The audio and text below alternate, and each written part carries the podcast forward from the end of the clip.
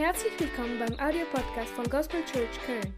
Wir wünschen in den nächsten Minuten eine spannende Begegnung mit Gott. Wenn du Fragen hast oder den Podcast finanziell unterstützen möchtest, dann schreib uns an gospelchurchköln at gmail.com. Wir wünschen dir nun viel Spaß und eine gute Unterhaltung.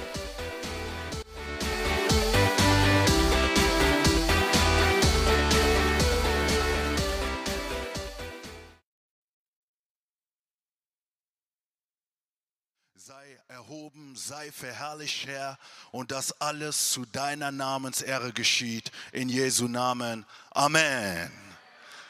So, es ist schön, dass wir heute zusammen hier sein können. Ehrlich gesagt bin ich sehr, sehr müde, aber es ist der Herr, der neue Kraft schenkt. Ich war eine Woche in Ostdeutschland. Wenn es hinten ein bisschen ruhiger.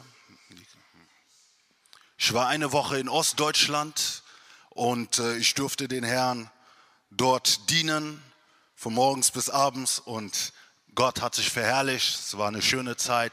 Leute kamen zum Glauben. Wir haben da auch eine Taufe ausgeführt und Leute wurden im Glauben erneuert. Amen. So, ähm, heute werde ich mit euch über 1 Samuel Kapitel 15 weiterfahren.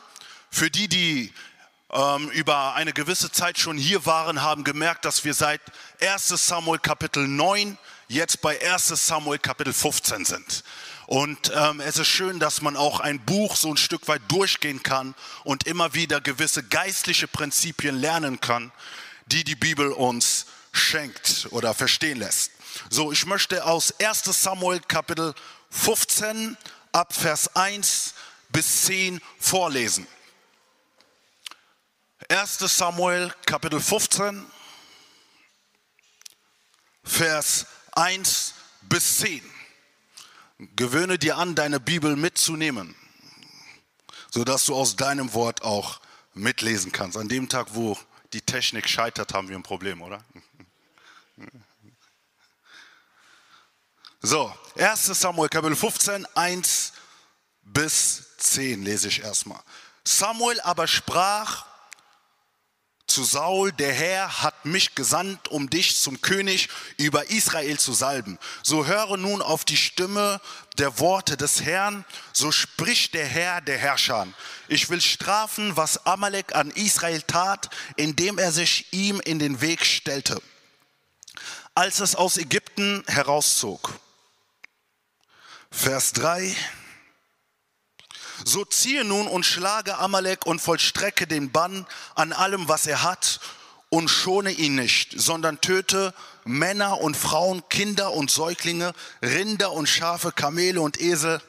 Da bot Saul das Volk auf und musterte sie bei Telaim etwa 200.000 Mann Fußvolk und 10.000 Mann aus Juda, Vers 5. Und Saul kam zu der Stadt Amaleks und legte einen Hinterhalt im Tal. Und Saul ließ den Kenitern sagen, geht fort, weicht, weicht, zieht weg aus der Mitte der Amalekiter, damit ich euch nicht mit ihnen aufreibe, denn ihr habt Gnade an allen Kindern Israel erwiesen, als sie aus Ägypten heraufzogen. So zogen die Keniter aus der Mitte von Amalek weg. Da schlug Saul Amalek von Hivila an bis nach Schur, das östlich von Ägypten liegt, und er nahm Agag, den König von Amalek, lebendig gefangen. Dagegen vollstreckte er den Bann an dem ganzen Volk mit der Schärfe des Schwertes. Vers 9. Aber Saul und das Volk verschonten Agag und die besten Schafe und Rinder und das Vieh vom zweiten Wurf und die Mastschafe und alles, was wertvoll war. Und sie wollten den Bann an ihnen vollstrecken. Alles Vieh aber das wertlos und schwächlich war, an dem vollstreckten sie den Bann. Vers 10, da erging das Wort des Herrn an Samuel folgendermaßen. Vers 11 und 12 füge ich hinzu. Es reut mich, dass ich Saul zum König gemacht habe, denn er hat sich von mir abgewandt und meine Worte nicht erfüllt. Darüber entbrannte Samuel und er schrie zum Herrn die ganze Nacht. Und Samuel machte sich früh auf um Saul am Morgen zu begegnen. Und es wurde den Samuel berichtet, Saul ist nach Karmel gekommen und siehe, er hat sich ein Denkmal aufgerichtet. Danach hat er seine Schwenkung gemacht, ist hinübergezogen und nach Gilgal hinabgestiegen. Wow, was für ein Text, ne? Ja, es gibt so alttestamentliche Texte, wenn man sie anliest, viele Namen und von Töten und von Tieren und so weiter. Was soll das alles heute bedeuten? Aber das Wort Gottes ist Wort Gottes und an jeder Stelle hat es uns etwas zu sagen. Ich habe gesagt, oder ich habe zumindest in dem Sinn wurde gepostet, das Thema ist das Update mit dem Propheten Samuel. Ich glaube, jeder weiß, was ein Update ist. Man kennt das ja natürlich auch, wenn man gewisse Apps hat oder selbst bei der E-Mail gibt es eine Art Aktualisierung. Das bedeutet, dass man in dem Sinn die App verbessert oder dass man in dem Sinn versucht, ähm, Dinge in dem Sinn zu verbessern, so dass die App oder, oder, oder die Software, was auch immer, besser funktioniert als vorher, oder? Sind wir alle mit einverstanden, okay?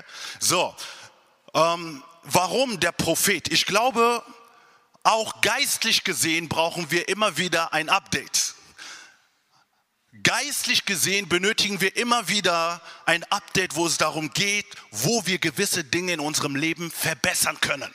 Und warum der Prophet? Weil wenn man in der Bibel schaut, sieht man immer wieder, dass Gott Propheten sendet und wenn diese Propheten gesendet werden, kommen sie zu einem bestimmten Ereignis oder eine bestimmte Botschaft. Johannes der Täufer Prophet war da und als er sprach, bereitete er das Kommen von Jesus vor.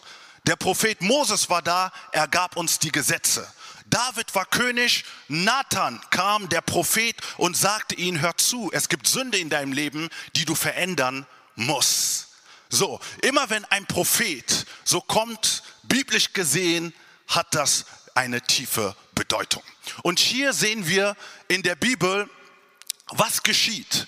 Saul, der König, er ist da und für die, die letztes Mal da waren, habe ich gesagt, Saul fängt an, wieder aktiv zu werden. Es gab eine Zeit, wo Saul eigentlich immer mehr bergab ging. Man hat nichts mehr wirklich von Saul gehört. Er war planungslos, er war orientierungslos, aber es gab Jonathan, der Saul inspirierte und ihn ein Stück weit indirekt helfte, wieder aktiv zu werden. Und dann sagt die Bibel, Saul wurde auf einmal wieder aktiv. Er, der planungslos war, ging von Ort zu Ort und kämpfte und und hatte Siege. Und nicht nur hatte er Siege, sondern er fing an, sein Team zu stärken, indem er tapfere Menschen sah und sie zum Team hinzufügte.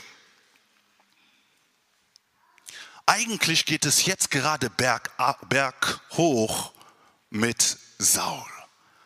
Und gerade wo es berghoch geht und er geistlich eigentlich gut nach vorne kommt, kommt auf einmal der Prophet Samuel. Der Prophet Samuel hatte man im vorigen Kapitel nicht, nichts mehr gehört, nichts mehr gesehen. Und jetzt kommt der Prophet Samuel. Und ich habe gesagt, wenn der Prophet kommt oder wenn das prophetische Wort in deinem Leben kommt, dann gibt es etwas, was Gott machen möchte. Das prophetische Wort. Warum ist das prophetische Wort jetzt wichtig? Die Bibel sagt, Saul war König und Saul wurde als König gesalbt. Das sind die Worte, die Samuel sagte. Er sagte, ich habe dich als König gesalbt. Aber trotzdem gibt es etwas, was der Herr möchte, dass du tust. Du sollst zu den Amalekitern hingehen und du sollst diese Amalekitern, du sollst sie verbannen, du sollst sie alle umbringen. Ich möchte dir heute eine Botschaft sagen. Wisst ihr, dass jeder, der hier ist, gesalbt ist von Gott? Ist sich jeder darüber bewusst, dass jeder gesalbt ist von Gott? Wisst ihr, was es bedeutet, gesalbt von Gott zu werden? Es bedeutet, dass Gott dir die Ausrüstung und die Fähigkeit gibt, um ihn zu dienen. Ohne Salbung kannst du gar nichts tun. Und die Leute merken in der Salbung, wenn du gesalbt bist, merken die Leute, wow, wenn du das tust, da ist irgendwie was anderes. Gänsehaut, ich bin berührt. Nein, es ist nicht deine Stimme. Es ist nicht die Art und Weise, wie du predigst. Es ist nicht die Art und Weise, natürlich kann man gewisse Dinge beifügen, äh, wenn du lächelst und einem die Hand gibst, aber es ist die Salbung Gottes, die unsichtbare Kraft Gottes, die Fähigkeit Gottes, die über dich ist und die dir zugunsten ist. Das bedeutet, selbst wenn du fehlerhaft bist in deiner, in deiner Kenntnis, in den Dingen, die du tust, ist die Salbung Gottes da und verbessert manchmal sogar deine Fehler. Und die Leute sehen nicht die Fehler, aber die sehen einfach nur die Salbung Gottes. Aber du selber weißt, ey, was habe ich denn eigentlich erzählt? Aber die Salbung hat es manchmal für dich verbessert. So, und das ist das, was bei Saul passiert. Saul ist gesalbt und er sagt ihm, du wurdest gesalbt als König. Und er wurde als König gesalbt und über längere Zeit ist jetzt Saul König. Und es scheint so, dass er ein bisschen so ähm, ein Stück weit in, in, in, seinem, in, in seiner Berufung oder in seinem Art zu dienen, dass es so eine Art Gewohnheit gibt. Und jetzt sagt der Prophet Samuel, hör zu. Gott war, erwartet etwas von dir. Gehe und töte die Amalekiter. Ich habe mir ein bisschen diese Stelle angeschaut und ich habe mir gedacht, warum möchte Gott in diesem Augenblick, dass Saul geht, um die Amalekiter zu töten? Wisst ihr, wo die Geschichte mit den Amalekiter angefangen hat? Hm? Genau, im Buch Mose. Und wo sind wir? In welchem Buch heute? In Samuel. 1. Samuel Kapitel 15. Gott spricht über eine Geschichte, die in 2. Mose Kapitel 17 angefangen hat. Und ich habe mir gedacht, okay, ich möchte ein bisschen mal die Zeit sehen, die Zeitspanne von 1 Samuel Kapitel 15 und 2. Mose Kapitel 17. Und als ich mir ein bisschen so die Zeitspanne angeschaut habe, geht es um eine Geschichte, die circa 400 Jahre alt ist. Versteht ihr die Tiefe, wie Gott, wie, wie tief eigentlich Gott ist? Saul realisiert eigentlich nicht, worum es geht. Er sieht nur die Aufforderung, oh, der Prophet Samuel kommt und Gott sagt, tue. Aber wisst ihr, wenn Gott gewisse Dinge dir sagt zu tun, dann weißt du sehr oft nicht die Tiefe der Geschichte, des Warum und des Weshalb. Und manchmal ist man da und sagt, Gott hat gesprochen und das prophetische Wort ist da, aber trotzdem, ey, ich denke, ich werde es nicht tun. Aber ich möchte dir heute etwas sagen. Du kennst nicht die Tiefe und die Geschichte von dem, was Gott eigentlich tun möchte. Wir sehen es zu oberflächlich und denken, Gott sagt nur einfach, tue etwas. Und Gott spricht hier zu Saul und sagt ihm, gehe und tue. Und dann habe ich geschaut in 2 Samuel Kapitel 17. Wisst ihr, was Gott hier sagt? Gott sagt eigentlich den Grund, warum er die Amalekiter angreifen muss, weil sie es gewagt haben, sich Israel auf dem Weg zu stellen, als sie aus Ägypten rausgekommen sind. Ich weiß nicht, ob du verstehst, was ich damit sagen möchte.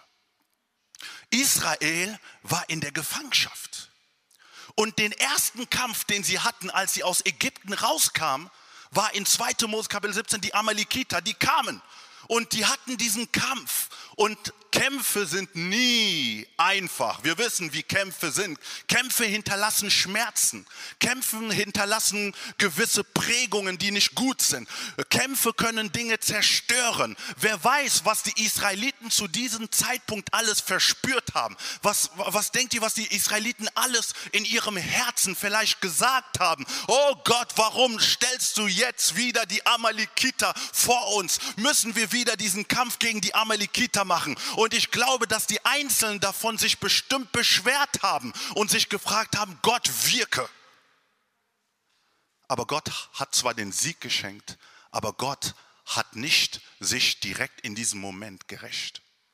Gott wartet 400 Jahre und jetzt nach so langer Zeit sagt Gott, hier, jetzt will ich etwas über diese Amalekiter machen, weil sie es gewagt haben, sich dir oder weil sie es gewagt haben, meine Kinder sich auf dem Weg zu stellen.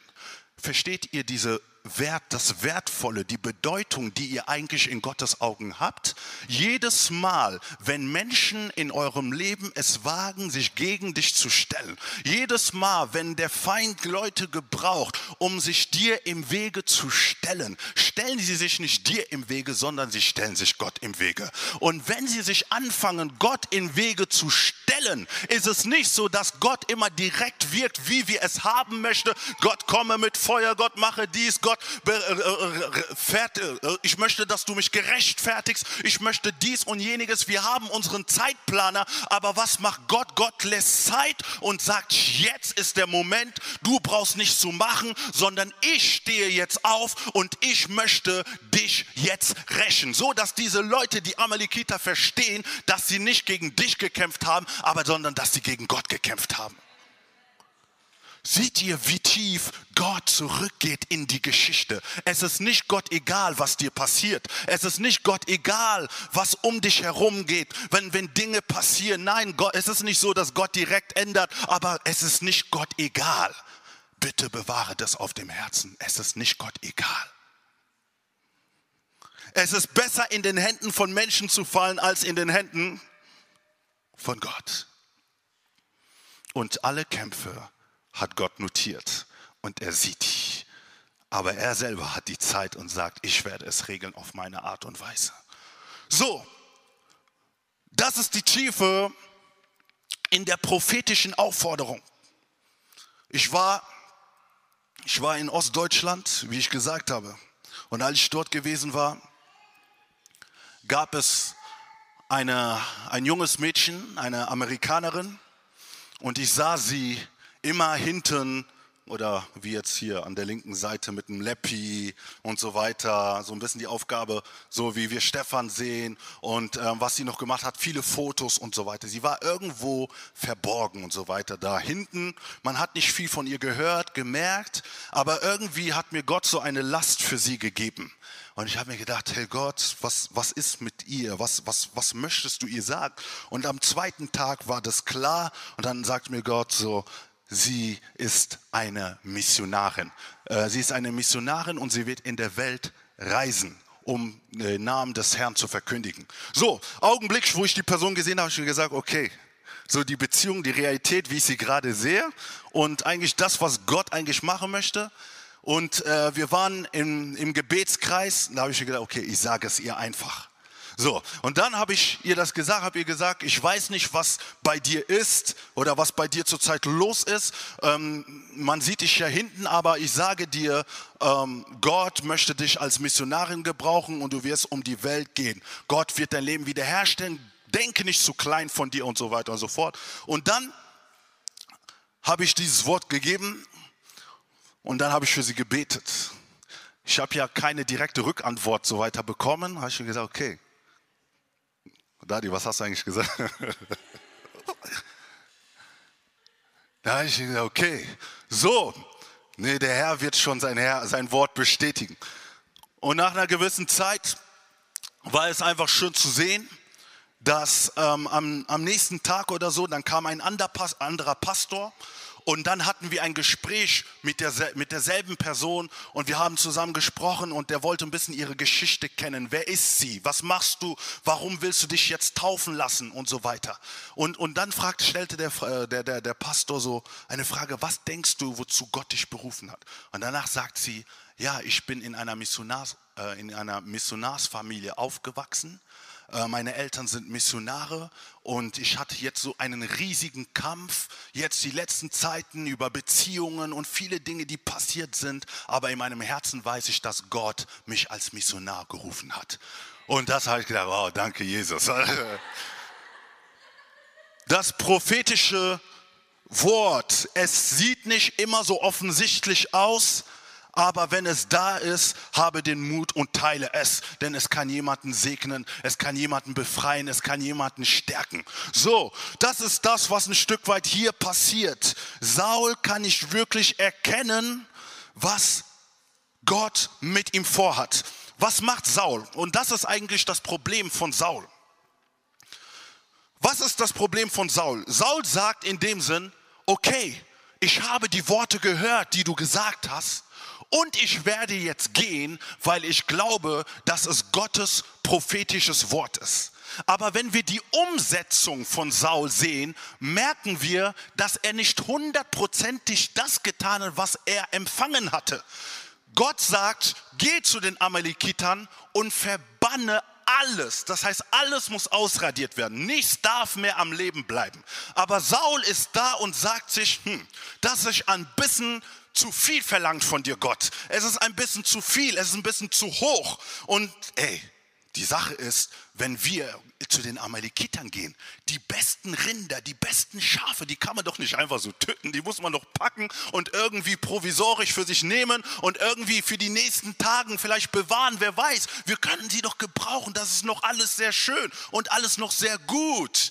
Und so hat Saul angefangen zu denken. Und wir denken auch manchmal, wenn Gott jetzt sagt, ich möchte, dass du mit diesen Sachen Schluss machst, dass du diese Dinge beendest, dann fängt man an zu berechnen und sagt, okay, Gott, ich glaube, ich kann hier ein bisschen 40 Prozent kann ich damit aufhören oder 50 Prozent und die andere 50 Prozent so, ähm, da muss ich doch, da muss ich doch irgendwie in Kontrolle sein, da muss ich doch irgendwie etwas tun und etwas machen. Äh, ich kann doch nicht, ich kann dir doch nicht alles einfach so anvertrauen. Ne? Das ist doch das, was man eigentlich so indirekt sagt. Und, und, und das ist das, was Saul macht. Er ist da und er geht und er weiß, was Gott gesagt hat und er geht voran und was er tut, er sieht alle schwachen Rinder und so weiter und alle schwachen Rinder, die er sieht, tötet er und so weiter und so fort und das ist eigentlich nicht die Kunst. Das Schwache einfach zur Seite zu tun, etwas, was einem nicht viel bedeutet, kann man doch schnell zur Seite tun und sagen, ja Gott, ja, das tue ich zu deiner Ehre. Aber die besten Schafe, hatte er bewahrt. Die besten Rinde hatte er bewahrt, weil er nicht glaubte, dass Gott, dass Gott imstande ist, selbst über seinen Mangel, über die Dinge, wenn er sie nicht mehr hat, dass er in Kontrolle ist und dass er wirken kann. Und als er diese Dinge so getan hat, und man könnte sagen, er ging ein wenig, ein wenig leichtsinnig mit dem Wort Gottes ähm, an. Und er sagte sich, Gott wird schon irgendwie mich verstehen. Und ich möchte dir heute sagen, ne, ich weiß, dass wir sehr viel berechnen als Menschen. Ich weiß, dass es auch manchmal gut ist, Dinge zu berechnen. Aber wichtig ist es ganz genau auf das zu vertrauen, was der Wille Gottes ist für dein Leben. Es ist größer zu vertrauen, was Gott für dich will, als das, wenn du da bist und dich anklammerst und denkst, hier, das halte ich, ich bleibe hier. Weißt du, Gott möchte manche Dinge manchmal so, so brechen und er zeigt dir auch nicht direkt, was dann kommt, aber er lässt sich ein bisschen zetern. Aber das, was Gott für dich hat, ist immer besser als das, woran du festhältst. Höre auf, dich an diesen Sachen zu klammern. Höre auf zu sagen, hier, ich bin angekommen. Nein, du bist noch nicht angekommen. Saul dachte auch, ich habe schon so viel erlebt. Saul dachte auch und so weiter, ich habe schon viel gemacht und so weiter und so fort. Und da kommt so ein bisschen diese Leichtsinnigkeit und so weiter. Aber im wahrsten Sinne sagt Gott zu dir, du hast noch nichts erlebt. Gott sagt, du hast noch nichts gesehen. Gott sagt, du hast noch nicht meine Hand erlebt. Und was passiert? Er verschonte die Dinge, die ganz klar Gott gesagt hatte. Und es ist jetzt interessant zu sehen in Vers 10, was passiert. Da erging das Wort des Herrn an Samuel folgendermaßen. Es reut mich, dass ich Saul zum König gemacht habe, denn er hat sich von mir abgewandt und meine Worte nicht erfüllt. So, die Sache ist, Saul denkt, ich kann leichtfertig mit den Sachen umgehen und ich tue die Dinge so, wie ich es haben möchte. Und er vergisst, dass Gottes Augen da sind. Er vergisst, dass Gott genauso spürt und fühlt. Wenn Gott liebt, spürt Gott, fühlt Gott. Es ist nicht Gott egal, was du tust. Es ist nicht Gott, sage ich mal, zweitrangig, was du tust. Wenn du jemanden liebst, ist es dir wichtig, sind alle Dinge wichtig, die die Person tut. Wenn die Person dir unwichtig wird, ist es egal, was die Person tut.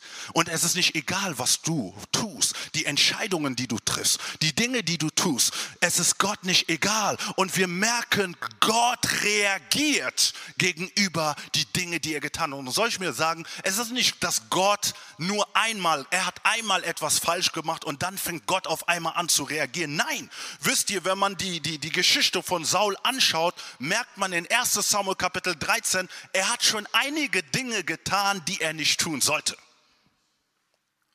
Er hat schon mehrere Dinge getan, die er nicht tun sollte. Und Gott war immer gnädig. Gott hat immer vergeben. Gott hat immer Gnade geschenkt. Und lass mich dir sagen, er hat einige Dinge getan, die nicht gut waren, aber es ist so, als würde Gott ihm eine neue Möglichkeit geben, das zu tun, was er vorher nicht gemacht hat.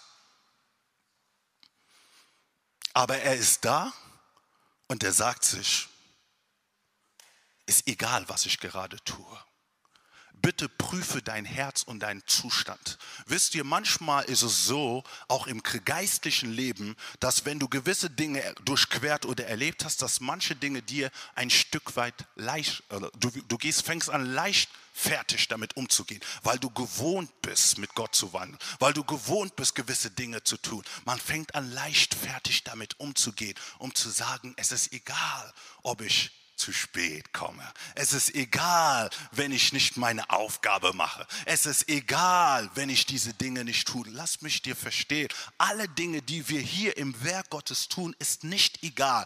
Gott hat ein genaues Auge auf sich. Stellt ihr euch vor, wenn ihr zur Arbeit geht, es ist dem Chef egal, wann du kommst. Es ist egal, wie du arbeitest und so weiter und so fort. Die Welt feuert dich direkt. Aber Gott, weil Gott langmütig ist, weil Gott barmherzig ist, manchmal verscherzen wir manchmal seine Barmherzigkeit. Und Gott ist da und er nimmt ihn mit, er nimmt ihn mit und lässt verstehen, Saul, hier, ich spreche dich an durch Samuel, hörst du meine Stimme? Aber Saul ist da und sagt sich, nein, ich höre nicht deine Stimme. Gott fängt wieder Samuel an zu gebrauchen, hörst du meine Stimme? Und er sagt immer noch, nee, es ist so, als würde ich nicht deine Stimme hören. Und über eine gewisse Zeit sehen wir und erleben wir, dass die Stimme Gottes nicht bei ihm ankommt. Und was passiert jetzt? Die Stimme Gottes kommt nicht an. Wenn wir weiter in die Geschichte hineinschauen, sehen wir, dass Saul einfach seinen Weg weitergeht. Er macht sich nicht so viele Gedanken über das, was er getan hat, sondern geht einfach mal weiter. Und jetzt kommt es zur Begegnung zwischen Saul und dem Propheten Samuel. Als nun Samuel zu Saul kam, sprach Saul zu ihm, gesegnet seist du vom Herrn, ich habe das Wort des Herrn erfüllt. Ist es Wahrheit oder ist es Lüge? Ist es Wahrheit oder Lüge? Wie bitte? Es ist Lüge. Er ist da und sagt, siehe, er kommt zu Samuel und grüßt ihn noch und sagt ihm, siehe, ich habe das Wort des Herrn erfüllt. Hat er gar nicht. Er hat nicht ganz genau getan, was Gott von ihm verlangt hat. Und, und wisst ihr, letztlich ist es so, dass selbst wenn du Dinge verbirgst, selbst wenn du Dinge verstecken möchtest oder Dinge vertuscheln möchtest, genauso wie er es getan hatte, Samuel kam und sagte, ey, höre ich nicht hier das Geschrei von den Tieren? Er ist hier und er hört. Er hört, er hört, wie die Tiere da sind und Geräusche von sich geben und es ist genauso auch mit den Dingen, die wir vertuscheln, die wir versuchen irgendwie zu verbergen. Wisst ihr, als kein Abel umgebracht hatte, was hat Gott denn gesagt? Sein Blut hat bis zum Himmel geschrien.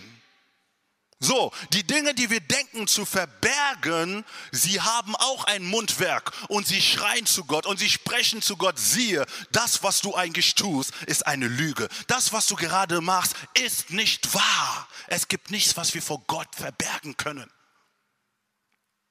und das Verborgene kommt raus. Und man fängt an zu verstehen, dass Saul erhebliche Probleme in seinem inneren Menschen hat, dass es viele Dinge gibt, die er noch ändern muss. Er ist zwar gesalbt als König, aber dass die Salbung über dich ist, bedeutet nicht, dass es alles ist.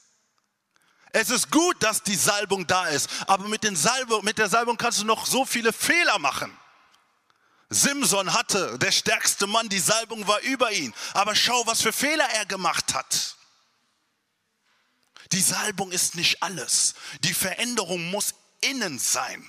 Denn die Salbung alleine reicht nicht, sondern es muss eine innere Veränderung haben. Und Saul akzeptierte nicht diesen Prozess der inneren Veränderung. Er wollte zwar die Salbung haben, aber er wollte nicht die innere Veränderung haben. Und immer wenn es um Veränderung ging, war er dabei, Ausreden zu haben. Er war dabei, es zu vertuschen, es schön zu machen. Na, ich habe doch alles gemacht und so weiter und so fort. Und schaut, Jetzt fängt an, der Prophet Samuel noch tiefer zu gehen. Und er sagt, hör zu, ist es nicht so, als du klein warst in deinen Augen, wurdest du das Haupt der Stämme Israel und der Herr salbte dich zum König über Israel. Es ist so, als würde jetzt der Prophet Samuel in Saul ein Stück weit Hochmut sehen, um zu sagen, erinnerst du dich noch, als du noch klein in deinen Augen gewesen warst? Und jetzt bist du wahrscheinlich groß in deinen Augen. Jetzt bist du wahrscheinlich geistlich reif in deinen Augen. Und gewisse Dinge, die verändert werden müssen, verändern sich nicht.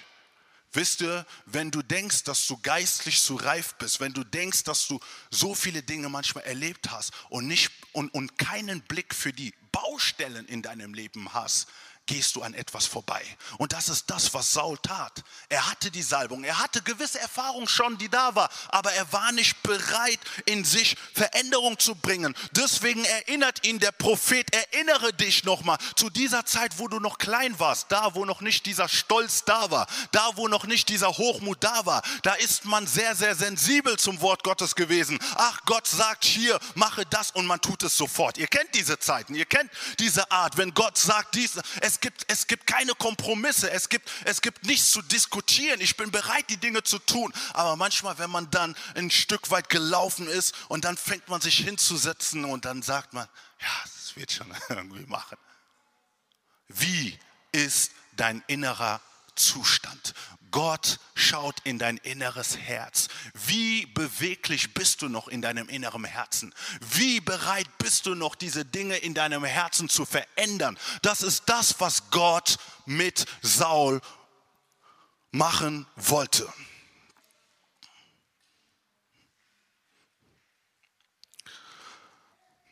Und was passiert in der Geschichte weiter?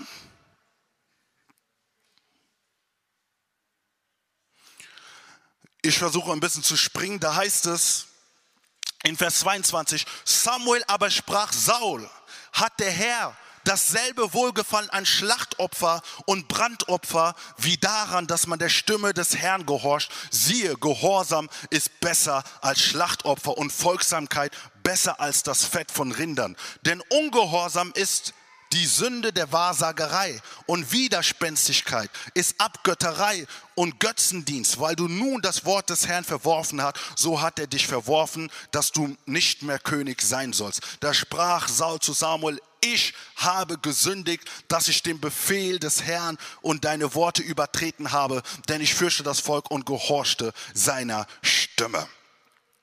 So, hier fängt Samuel noch tiefer an zu gehen und er sagt zu ihm, höre zu, das, was Gott interessiert, ist dein Gehorsam. Ich weiß nicht, wie ihr das versteht, Gehorsam ist besser als Opfer. Ist Opfer mehr als Gehorsam oder ist Gehorsam mehr als Opfer? Oder ist im Gehorsam auch Opfer? Ha? So, es geht eigentlich nicht darum zu trennen, hier ist das Opfer, du gibst nur Opfer und der muss nur gehorsam sein. Gehorsam und Opfer ist eine Sache. So, Gehorsam und Opfer, also Gehorsam und Opfer ist eine Sache. Natürlich ist das ein Opfer, wenn Saul bereit gewesen wäre, selbst die, die, die, die, die ganzen Tiere, die teuer waren, die schön waren, die schönsten Tiere zu töten. Es ist ein Opfer und es ist gleichzeitig ein Gehorsam. Aber ein Gehorsam, was Gott wohlgefällig ist. Können wir auch in dieser Zeit ein Gehorsam vor Gott bringen, was wohlgefällig ist? Oder versuchen wir auch zu tricksen, wie Saul trickste. Er dachte, dass er mit Gott tricksen konnte. Aber Gott nimmt die ihm ganz genau bei der Sache und lässt ihn verstehen, höre zu, Gehorsam ist besser als Opfer. Schaut mal, wie das Ungehorsamsein definiert wird. Ungehorsam ist wie die Sünde der Wahrsagerei. Indirekt machst du Wahrsagerei. Die, un, das Ungehorsamkeit ist widerspenstig und ist wie Götzendienst. Es sind die Dinge, die Gott nicht gefallen. Es sind die Dinge, die Gott nicht die Ehre geben. Das Problem, warum Gott so streng jetzt mit Saul sein muss und ihm praktisch sagt, hör zu, ich tue dich erstmal zur Seite, ist aus einem Grund, weil Saul dachte, er bestimmt alles, er leitet alles, er kann alles und als König kann er sich erlauben und tun, was er möchte. Und es ist ein wichtig geistliches Prinzip, was hier in der Geschichte ist. Wenn du auch denkst, dass du manchmal unverzichtbar bist, so kann Gott dich auch manchmal zur Seite tun. Und was passiert hier in der Geschichte? Saul war bestimmt, all diese Tiere, diesen Sieg über Amalek war er bestimmt, dass er das ausführt. Aber Saul ist an seinem persönlichen Sieg vorbeigegangen. Und als der Prophet Samuel es gesehen hatte, sagte er hier, Gott hat dich zur Seite getan. Und wer hat jetzt angefangen, das zu tun, was Saul eigentlich tun sollte? Der Prophet selber. Er sagte jetzt hier, ich zeige mir, wo diese Tiere sind. Zeige mir, wo dieser König ist. Und die Bibel lässt verstehen, als der Prophet Samuel hingegangen ist, hat er selber den Bann vollstreckt und hat ganz genau das getan, was eigentlich Saul tun wollte, sollte. Amen. Verstehen wir diese Dinge? Möchtest du, dass eine andere Person das tut, was eigentlich Gott für dich bestimmt hat? Der Prophet Samuel war nicht eigentlich in diesem Plan Gottes involviert. Es ist so, als würde Gott sagen, du wirst es machen, du wirst es machen, du wirst es machen. Das ist nur ein Beispiel, wie ich immer sage. Ne? Du wirst es machen, aber die Person macht es nicht. Und eigentlich ist die Person ist Anna jetzt in dem Sinn eigentlich, hat sie nichts mit der Geschichte zu tun, die gerade hier passiert. Und jetzt auf einmal, weil die Person es nicht tut, kommt Anna ins Spiel. Andrea ins Spiel, sorry, Ihren ist menschlich, ne? Äh, kommt Andrea ins Spiel und Andrea kommt und tut eigentlich das, was Naomi tun muss. Und ich möchte dir etwas sagen, um dir die Augen zu öffnen. Ihr kennt alle Reinhard Bonke. Wer kennt ihn nicht? Reinhard Bonke ist ein großer Evangelist oder vielleicht eines der größten Evangelisten, die überhaupt zu dieser Zeit gelebt haben. Wisst ihr, was er sagt? Ähm, ich glaube, zu keiner Zeit hat sich so viele Menschen auf einmal bekehrt wie in seinem Dienst. Und er sagte, eigentlich das, was er tun sollte. Gott sagte zu ihm, es gab so zwei, drei Leute, zu denen Gott gesprochen hatte. Und die berufen waren, eigentlich diesen selben Weg, denselben Dienst zu tun, aber die aufgrund von Ungehorsamkeit vorbei an dem gegangen ist. Und Bonke war gehorsam und hat das getan, was eigentlich vielleicht jemand anders tun sollte. Und heute sehen wir die Explosion seines Dienstes.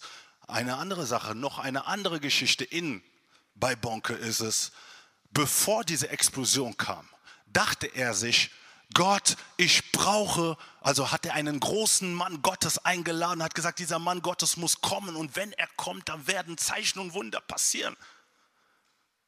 Aber dieser Mann ist nicht gekommen. Und er war gezwungen, das zu tun, was er eigentlich dachte, was jemand anders tun sollte.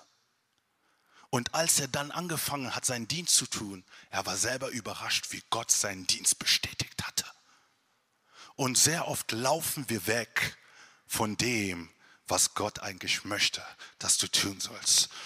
Gott verbringt viel Zeit und hat Geduld, weil er dich liebt, weil er dich liebt. Aber irgendwann mal muss Gott handeln. Gott wird nicht stehen bleiben, weil du stehen bleibst. Gott wird sich nicht hinsetzen, weil du dich hingesessen hast. Er wird dir sagen, okay, stehe auf, mein Kind. Immer wieder stehe auf, mein Kind. Und wenn er sieht, du verstehst es nicht, nimmt er jemanden, der es direkt versteht, der ein Herz wie ein Kind hat und der sich nicht viele Fragen stellt und sagt, Gott, ich verstehe es nicht. Es überfordert mich. Es ist sogar zu viel für mich, aber ich tue es, weil du Gott bist. Und wenn diese Person es tut, Gott bestätigt sich. Und manchmal gehen wir an Dinge vorbei, die du du eigentlich tun solltest. Und ich habe mir gesagt, das Leben ist zu kurz. 80 Jahre ist zu kurz. 60 Jahre ist zu kurz. 40, 50 Jahre ist zu kurz. Wir wissen nicht, wie lange wir sind, wie lange wir bleiben. Ich möchte nicht in den Himmel bei Gott sein. Und Gott sagte, hör zu, Daddy, eigentlich wollte ich mit dir dies und das machen und das hast du verpasst. Ich wollte eigentlich mit dir und dies und jeniges machen, aber du bist leider dran vorbeigegangen. Du bist nur in deiner eigenen Welt gewesen. Du bist nur in deinem Problem gewesen. Du bist nicht vorangegangen und so weiter und so fort. Bitte bleibe nicht in den Zustand, wo du bist, sondern vertraue auf Gottes Wort und stehe auf und gehe Schritte und gehe voran. Gott, der mit dir ist, er wird sich bestätigen, er wird sich verherrlichen und die Leute werden sagen wahrhaftig, Gott ist mit dir. Die Leute werden in dir die Hand Gottes sehen. Das ist das, was Gott mit dir und durch dich machen möchte. Und Saul ist dran vorbeigegangen und er ist vorbeigegangen und die Bibel lässt verstehen am Ende der Geschichte, dass Samuel und Saul sich getrennt haben. Warum haben die sich getrennt? Man kann nicht mit Menschen zusammenlaufen, die nicht das gleiche Ziel haben. Noch einmal. Du kannst nicht mit Menschen, selbst in der Gemeinde, geistlich zusammenlaufen, die nicht das gleiche Ziel haben die nicht das, die gleiche Priorität haben. Du gehst nach rechts, das ist für dich wichtig, für die andere Person ist was ganz anderes wichtig. Manchmal versucht man die andere Person zu ziehen, komme oder verstehe doch, aber die Person versteht nicht. Und sicher, aber langsam geht Samuel weiter. Samuel kann nicht stehen bleiben, weil Saul gerade jetzt in eine ganz falsche Richtung geht. Und du kannst auch nicht stehen bleiben, wenn jemand in eine ganz andere Richtung geht. Und wisst ihr, wer danach kommt?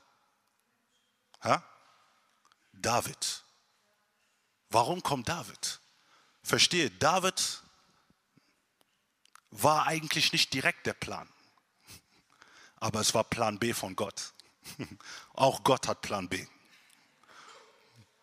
Gott hat auch Plan B. Manchmal denken wir, okay, Gott hat einen Plan. Gott hat Plan B, C, D, E und F. Und so kommt David, ein Mann nach seinem Herzen. Wisst ihr, die Sache in der Geschichte mit Saul ist nicht, dass er alles perfekt machen muss, weil keiner perfekt ist. Aber die Geschichte von Saul ist, dass er es zulässt und dass er bereit ist und sagt, ich habe meine Fehler und ich lasse mich ändern. Saul sagt erst am Ende, ich habe gesündigt. Warum sagte er, ich habe gesündigt? Nicht, weil er seine Schuld gereut hatte, sondern er sagte sich, hey, ich verliere meine Position. Ich verliere mein, mein, mein, mein, mein Image. Ich verliere meinen Status. Ich, ver, ich, ich verliere meine Anerkennung vor den Menschen. Und er sagte zu ihm, komm doch mit mir zurück, komm doch mit mir, damit ich geehrt werde von den Ältesten. Und die Bibel sagt, er hielt an dem Saumen von Samuel fest und Samuel ging weiter und es zerriss sich. Es kam ein Riss, weil er nicht verstanden hatte, was Gott möchte. Amen. Ich lade dich ein, aufzustehen.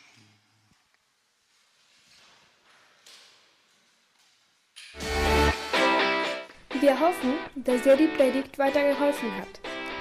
Wenn du Fragen hast, kannst du gerne uns unter Gospel Church Köln gmail.com eine Mail schreiben oder auf unserer Website www.gospelchurch.köln vorbeischauen.